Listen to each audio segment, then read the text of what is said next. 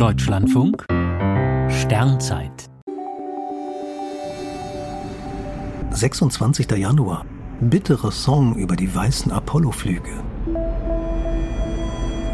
In seinem Stück Whitey on the Moon thematisierte der US-amerikanische Musiker Gil Scott Heron die soziale Ungerechtigkeit in den USA.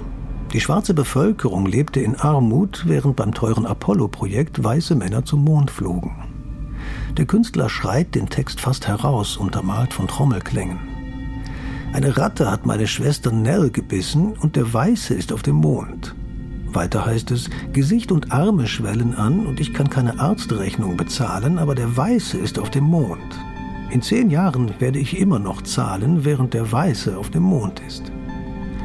Im Folgenden beschreibt der Afroamerikaner, wie hohe Gesundheitskosten, Steuerlast und Armut der schwarzen Community Amerikas zusetzen. Zugleich feiert der weiße Teil des Landes die Mondlandungen. In den 60er Jahren verfügte die NASA zeitweise über 4% des US-Haushalts, Geld, das an anderen Stellen fehlte. Heute bekommt sie nicht einmal ein halbes Prozent. Künftige Mondprojekte sollen, so wird stets betont, durch alle und für alle erfolgen. Nach zwölf weißen Männern bei Apollo fliegen künftig auch Frauen und People of Color zum Mond.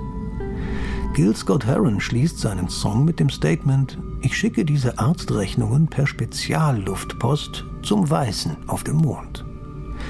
In etwa fünf Jahren könnten tatsächlich wieder Menschen auf dem Mond den Brief in Empfang nehmen. Aber das ist dann, anders als bei Apollo, eine sehr diverse Besatzung. Der Künstler erlebt das nicht mehr. Er ist 2011 gestorben.